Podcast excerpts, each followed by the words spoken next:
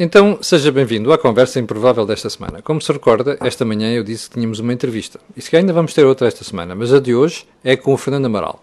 O Fernando Amaral é um, dos, é um empreendedor, e vamos guardar essa parte para o final desta conversa, uh, mas é o CEO do grupo Sendis e da Alidata. Estas duas empresas fazem software, software de gestão. Aliás, aproveito para dizer que é uma das parceiras da Cor do Dinheiro, nomeadamente na, na rubrica Think Tank e o Mel Talks, como você, uh, se segue as duas rubricas, já deve ter percebido. Mas aqui a conversa não tem nada a ver com fretes, tem a ver com a realidade empresarial. E, uh, aliás, fretes, como vocês sabem, é coisa que nós não fazemos. E, portanto, um, aqui a conversa sobre a parte empresarial, que é tomar o pulso à economia. Como é que as empresas estão a reagir? Fernando, vocês uh, foram muito afetados ou até estão a crescer face ao ano passado? Nós fomos sensivelmente com mais 9% de faturação do que o mesmo período. Tu, tu disseste mais, quer mais. dizer, estás a subir. Estou a subir. As empresas as tecnológicas, normalmente nestes, nestes períodos, uh, não é que sejamos beneficiados, uh, mas acabamos, as crises acabam por ter um, um papel uh, positivo se, se, se, for bem, bem utilizado, porque hum, são também momentos de saltos tecnológicos. Uh, eu tenho andado a dizer nas últimas semanas que hum, o Covid-19 conseguiu explicar em 15 minutos o que eu andei uma década uh, a tentar explicar, e, e, muito mais eficaz, porque as pessoas com 15 minutos de, de Covid-19 perceberam muito melhor do que muitas entrevistas e reuniões que eu dei. Uh, Fernando, eh, eu, eu, havia um empresário que me dizia assim: ao Camilo, às vezes na economia é preciso o efeito cagaço. Desculpa a expressão, mas é mesmo isso. É o que nós estamos a, a passar. É, é. Uh, uh, as pessoas julgavam, como, como às vezes nos acontece na nossa vida particular, que têm todo o tempo do mundo para fazer uma coisa um, e de repente descobrem, por exemplo, que o, uh, o comércio eletrónico, uh, quem não tem, morreu. Portanto, hoje em dia há dois tipos de empresas. Há aquelas que têm e as que vão morrer. Ou seja, e aquelas que ainda não perceberam que vão morrer. Exatamente, porque, porque hoje em dia é impossível viver uh, sem internet e, e, nós temos números em Portugal que, que, são, que são assustadores. Uh, por exemplo, 55% das empresas em Portugal é que têm presença nas redes sociais, que é, que é um número uh, muito baixo. 55% só? Eu por acaso estava convencido que era mais. Não, 55% é das empresas em Portugal têm presença nas redes sociais. 45% das empresas uh, com mais de 250 empregados fazem comércio eletrónico. 45% das empresas com mais de 250 empregados. Portanto, isto para dizer o quê?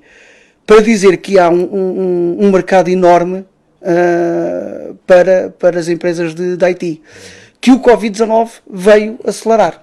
Portanto, uh, este salto tecnológico que as empresas estão obrigadas a dar nesta, nesta altura um, é um facto e, e, portanto, acabamos por ter esse benefício. Fernando, para as pessoas perceberem melhor, uh, vocês fazem software de gestão para empresas? Nós fazemos software de gestão para empresas há mais de três décadas, sim. Desde, 1900, há... desde 1984. Uh, há mais de três décadas. Há mais de três décadas. Bom, explica-me uma coisa, como é que vocês, sendo pequenos, conseguem competir com outros gigantes do setor? E já nem é preciso ir para a Chaps nem Companhia Limitada. Mesmo outras empresas, algumas delas têm até matriz portuguesa a grande diferença que nós temos para as outras empresas é fazer um trabalho tailor-made, que é hoje em dia o negócio do vulgo dos ERPs, do software de gestão. Também há muita gente que ainda não recebeu certidão de óbito, mas esse negócio morreu uh, já há alguns anos atrás. E hoje uh, as empresas precisam muito de soluções que são customizadas, que são adequadas a cada realidade. Uh, e por vezes Os nossos recursos são desafiados para, para projetos que hum, são projetos de, de, integração. Eu digo muitas vezes que nós não vendemos nós não vendemos software, nós vendemos soluções, vendemos projetos. Porque hoje em dia, primeiro é muito difícil uh, ganhar um cliente novo. Uh, eu tenho uma pessoa que, que, está na área comercial, que regularmente está a ligar para clientes, a ver que soluções é que têm, se estão interessados em mudar e tudo mais. A solução que mais ouvimos, ou a resposta que mais ouvimos, é que não estão satisfeitas com o software que têm. À pergunta seguinte, uh, nós perguntamos se está disposta a receber uma reunião nossa, uh, o que recebemos como resposta é não tem dinheiro para mudar. Portanto, são duas coisas que parecem dísparas, mas que são uma realidade única. As pessoas não estão contentes mas ao mesmo tempo não têm dinheiro para mudar. Uh, e, e, isto também é, é, uma situação que neste momento vai acontecer, que é o tempo médio de um sistema informático nas empresas é mais de 10 anos.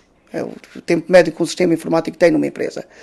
E, e nesses 10 anos, muitas vezes as empresas, vou falar contra mim até, as empresas às vezes não estão satisfeitas, mas não estão satisfeitas não é porque o sistema seja bom ou seja mau. Se calhar utilizam 7, 8% daquilo que o sistema faz. E, e, às vezes é mais fácil trocar uh, do que investir naquilo que têm. Esta parte que tu estavas a dizer que as empresas dizem muitas vezes que não estão satisfeitas tem a ver com a qualidade do serviço. Isso é complicado porque parece que a gente está a falar uh, mal de, de, outros, mas nitidamente tem a ver com a qualidade do serviço. Nós, nós quando dizemos uh, que a nossa dimensão, nós temos perto de 150 pessoas e, e no, no, no, grupo. E, e, São duas empresas, não é? Sim. A e a Alidata. E, a Master, e o Masterway, sim. E a média de empresas em Portugal, do número de empregados de uma PME em Portugal, eu nunca sei se é 4,3, se é 3,4 empregados. Portanto, uma empresa que tenha 10 colaboradores, que a gente diz que é uma empresa pequena, uh, tem duas ou três, quase três vezes, duas vezes e meia a média nacional. Uh, e, e, portanto, nós vivemos uma, uma realidade em Portugal que é uma realidade muito pequenina. Nós, nós isso nota-se quando nós vamos para Angola, mesmo para Moçambique, ou vamos para, outros países, para outros continentes. Nós notamos isso que é uma pessoa que vive em Maputo, uh, ao domingo vai almoçar a Xinguel, vai, vai a Xaixai, vai almoçar a Xaixai, por aí. Opa, uma pessoa que vive em Lisboa não vai almoçar ao domingo ao Algarve de certeza absoluta. Mas agora diz às pessoas qual é a distância entre Maputo e Xidenguela ou então ao Xaixai. 300 à volta de 300 km. Portanto, e não é autostrada. E não é autostrada, é isso que eu ia dizer. Portanto, as estradas em condições é tipo uma IP, uma coisa assim, uh, mas as pessoas vão lá almoçar e voltam no mesmo dia para Maputo. Uh, em Portugal, nós andamos 300 km e estamos de perna aberta em Monfortinho com, com um pé em Portugal e outro pé em Espanha. Portanto, são, e às vezes esta nossa pequenez Uh... Tu, tu há bocadinho dizias que uh, o, hoje em dia o que as empresas precisam e querem já não é um mero ERP. É uma solução muito, muito mais completa. Porquê, porquê, que estás a, porquê que estás a realçar esse ponto? Tu achas que o mercado está em transição e já agora para onde é que nós vamos? O mercado está em transição. É, é preciso identificar novos canais de venda. Portanto, aquele canal de venda, uh, as empresas hoje ponderam muito se há de meter um comercial novo ou se há de investir uh, no comércio eletrónico? E a resposta é óbvia, não é? Uh, uh, e, e, isto é factual. Qual, qualquer um de nós hoje em dia pode não comprar, mas a grande realidade é que antes de comprarmos qualquer coisa, seja o que for, nós primeiro vamos consultar na internet, vamos ver especificações. Quando nós vamos à loja, mesmo que, vá, que, que se vá comprar diretamente, nós já vamos muito direcionados para aquilo que queremos. E, portanto, neste aspecto, o mercado mudou. Uh, eu, a título de exemplo, uh, eu, nesta história da pandemia, estive em casa, como toda a gente esteve em casa, e hum, fui apanhado. Apanhei no Facebook, um, não interessa o nome, mas uma loja de queijos uh, que queria vender queijos via internet, mas não tinha nada montado. E então arranjou uma solução muito simples. Uh, e que funciona. Quer dizer, pode, pode não ser a coisa mais integrada do mundo, a coisa, mas, mas a realidade é que funciona. Abriram uma página no Facebook onde faziam publicidade. Foi assim que me captaram. Uh, depois eu liguei para lá, disse o que é que queria.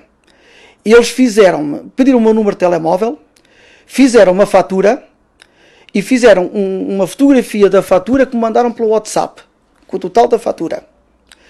Uh, e deram-me o número de, de MBWay para eu pagar.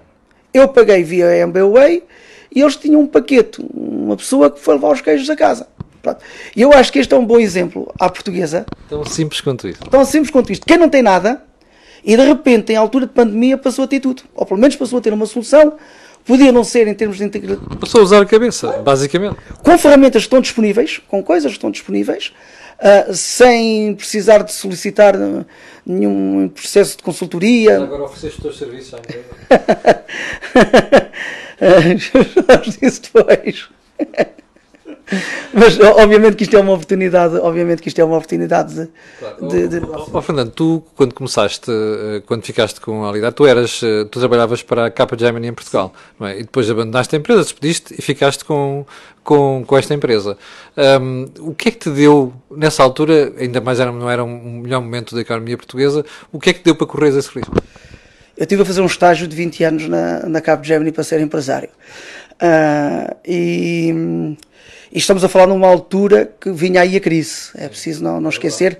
Uh, eu assinei o contrato de, de aquisição do Sentis na Cabo Gemini com, com o Paulo Morgado no dia 7 de dezembro. É um dos colaboradores aqui da, da página da Cor do Dinheiro, aliás. E que eu gosto imenso de ouvir. Um, no dia 7 de dezembro de 2009, portanto, no final de 2009, início de 2010. E, portanto, todos nós nos recordávamos em que fase é que estávamos nessa altura.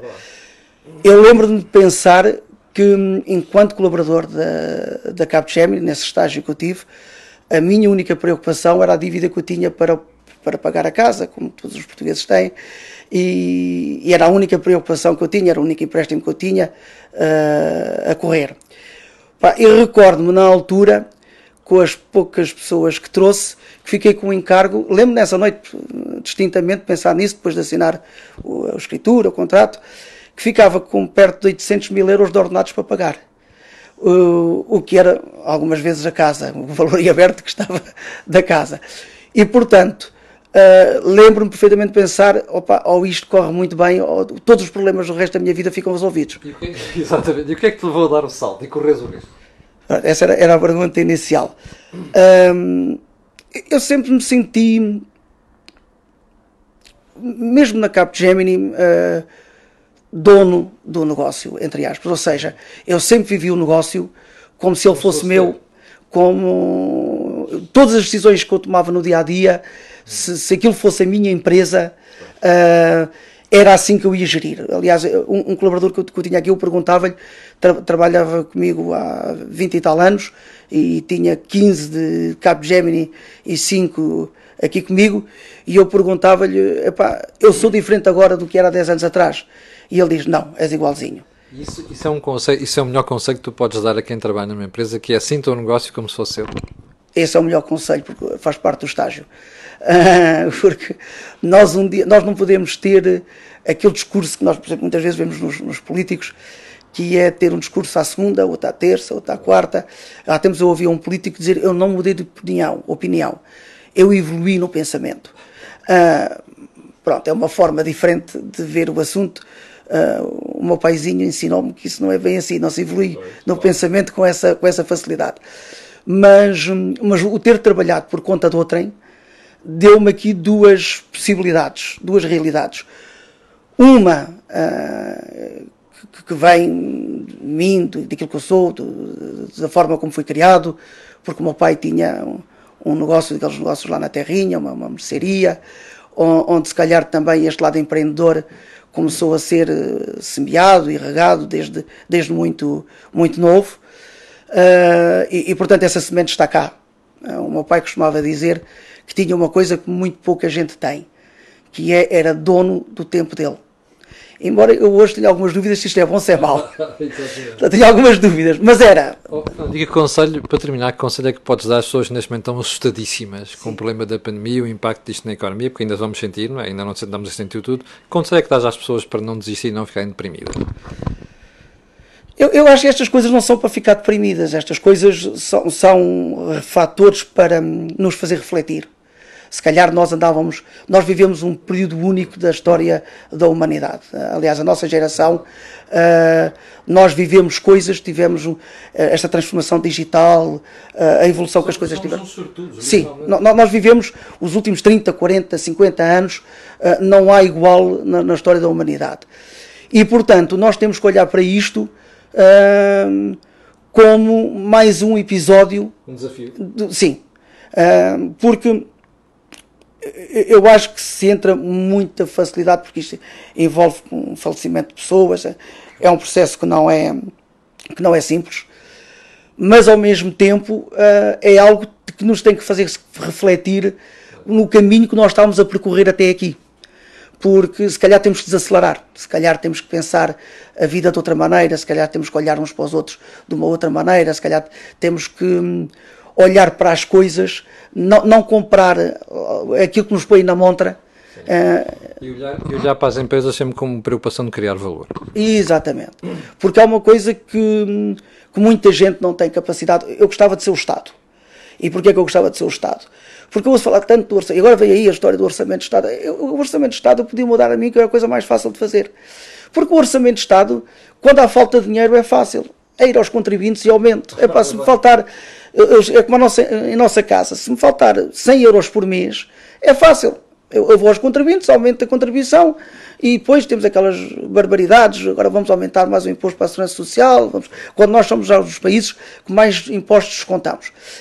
Infelizmente as empresas não podem fazer isto. Era bom que eu pudesse chegar para os meus clientes e dizer assim: olha, a partir deste ano eu vou-lhe faturar mais 15%. Ah, mas eu não preciso mais nada. Não faz mal. Isso é um problema seu. Fatura os seus clientes. Eu assim, só estou a avisá-lo que eu este ano vou faturar mais 15%. Portanto, nós não temos esta arma que o Estado tem. Portanto, quando dizem que é difícil gerir finanças públicas, é o mais fácil que há. Portanto, essas são fáceis de gerir. Difícil, difícil de gerir. São aqueles que pagam as finanças públicas. Porque nós é que temos que gerar a riqueza para que a coisa pública, para que esse orçamento funcione.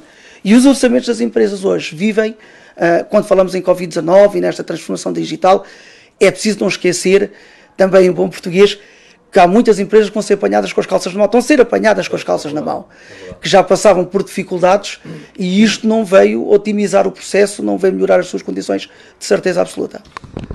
Olha, foi a conversa improvável desta semana com o Fernando Amaral, que é o CEO do Grupo Sendis e da Alidade. Fernando, muito obrigado. E já agora, boa sorte, porque no próximo ano, quando falarmos, tu possas dizer que voltaste a crescer 9%. Era ótimo. Obrigado, já sabe quanto a nós, eu voltarei às 18 horas com o Think Tank, com o Jorge Marrão e Joaquim Aguiar e a conversa matinal, já sabe, é amanhã às 8 da manhã. Fique bem e até logo.